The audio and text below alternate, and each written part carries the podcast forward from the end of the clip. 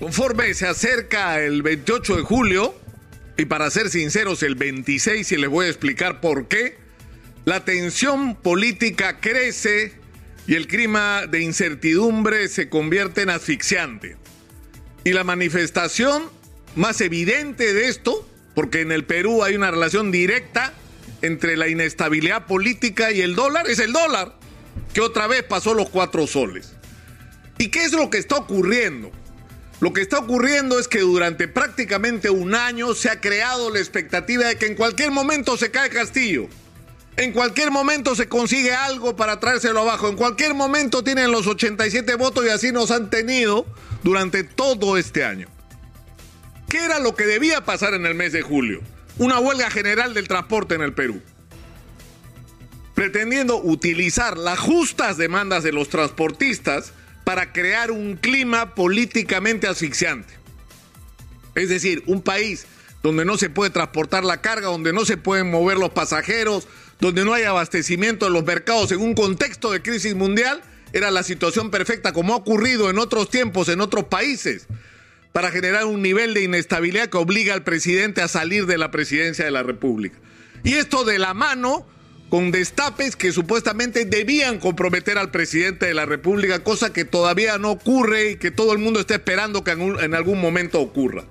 Pero el problema es que esto se ha prolongado tanto que estamos en una situación que ya resulta insostenible para los ciudadanos. Porque el Congreso tiene como agenda principal, porque esa es la agenda principal, cómo hacer para bajarse al profesor Castillo, y el gobierno tiene como agenda principal cómo defenderse. Y los problemas de los peruanos que esperen. Entonces no podemos seguir así. La constitución del 93 está llena de defectos. Y uno de los defectos es que no permite que el presidente sea acusado durante su mandato si comete actos de corrupción. Pero ¿cuál es el problema? Que uno de, los, de las tragedias nacionales es la corrupción de nuestros políticos. Si el Perú que ha crecido de una manera extraordinaria en términos eh, macroeconómicos, que ha duplicado y hasta triplicado su presupuesto nacional, no es el país que debería ser, es por la ineficiencia y la corrupción de los políticos. Y si la constitución hubiera permitido investigar en su momento a los presidentes que estaban en mandatos involucrados en actos de corrupción, nos habríamos ahorrado muchas desgracias que este país ha vivido. Y no se hizo en el pasado lo que se debió hacer. Es decir, investigas que en Palacio de Gobierno Alan García firma todas las noches conmutación de pena. Y hay una gravísima acusación de que por esas conmutaciones se cobraban los presos y a sus familias. Investigan a todos, hay gente que va presa, al presidente no lo tocan. En el mismo gobierno Alan García se destapa el escándalo de los petroaudios, Fortunato Canán, empresario dominicano. Supuestamente estaba articulando una red de corrupción en el Perú para hacerse cargo de la construcción de hospitales y otros. ¿Y dónde va Fortunato Canales? A conversar. A Palacio de Gobierno. ¿Se investigó a Alan García? Nunca. ¿Por qué? porque la constitución no lo permite. Supuestamente. Y eso ha ocurrido con todos los otros presidentes, con todos los otros, con PPK. Por Dios, en la conspiración esa de canjear votos por vacancia, ¿quién era el jefe? ¿A dónde llevaban a, los, a dónde llevaban a Mamani el día que con el ministro, ¿no es cierto?, habla de cómo es la nuez. ¿A dónde estaban yendo? A la casa de Pedro Pablo Kuczynski en San Isidro para ponerse de acuerdo que ¿Cómo era la nuez, pues, para que no voten por la vacancia? El propio presidente involucrado en una conspiración, pero no se le podía investigar. Y eso estuvo mal. Y eso es algo que hay que corregir de aquí para adelante y para siempre. Es decir, hay que producir ahí sí un cambio en la, en la constitución. Pero la constitución no impide que el presidente sea investigado. Y una de las cosas en las que todos deberíamos estar de acuerdo en este momento para salir del entrampamiento es que el presidente tiene que aceptar que el Ministerio Público lo investigue. Y el Congreso de la República tiene que entender que esa investigación la tiene que hacer el Ministerio Público y que esa investigación no puede ser manoseada políticamente, no puede mezclarse con las agendas de los partidos que pretenden otras cosas y que no están preocupados por, lo, por la moral pública, porque además habría que ver de dónde vienen las acusaciones de corrupción sobre el presidente Castillo, de gente que cuando estuvo en el gobierno hizo lo mismo de lo que acusan a Castillo. Pero esa investigación tiene que hacerse y está actuando correctamente la fiscal Patricia Benavides, porque sabe cuáles son los límites, pero sabe también cuáles son las obligaciones que tiene con respecto a la moral pública que no podemos dejar en el limbo si el presidente es culpable o inocente de gravísimos actos de corrupción. No podemos dejarlo en el aire.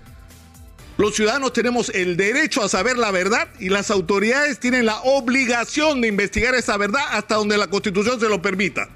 Cuando vengan las conclusiones, pueden estar ustedes seguros, lo voy a repetir todos los días, de que no importa lo que diga la Constitución y el artículo 117 en este país van a ocurrir las cosas que tengan que ocurrir. Pero ¿qué nos hacemos mientras tanto? Vamos a seguir en este, es decir, revolcándonos en el lodo y sin atender las urgencias nacionales. Es por eso que es indispensable, es indispensable crear un clima distinto. Mientras la Fiscalía investiga, hay que crear un clima en el que sea posible que se tomen acciones de gobierno y legislativas que hoy son urgentes con respecto a la seguridad, al alza de precios, a la crisis económica, a la crisis en el agro, al problema del precio de los combustibles, es decir, a todos los problemas que nos están agobiando, a la falta de empleo, a la parálisis de la inversión, qué vamos a hacer para traer la inversión minera que tanto necesitamos hoy. ¿Qué vamos a hacer para utilizar adecuadamente esos recursos? ¿Cómo vamos a hacer para neutralizar la corrupción? ¿Cómo vamos a hacer para que se hagan obras y adquisiciones por impuestos? Para neutralizar la corrupción y simultáneamente cómo vamos a hacer para simplificar los procedimientos y hacerlo cada vez más transparente para acabar con las mafias de corrupción que están enquistadas en todo el aparato del Estado peruano. De eso deberíamos estar discutiendo y eso es lo que necesitamos que hagan en conjunto el gobierno y el Parlamento. Pero está claro que no pueden.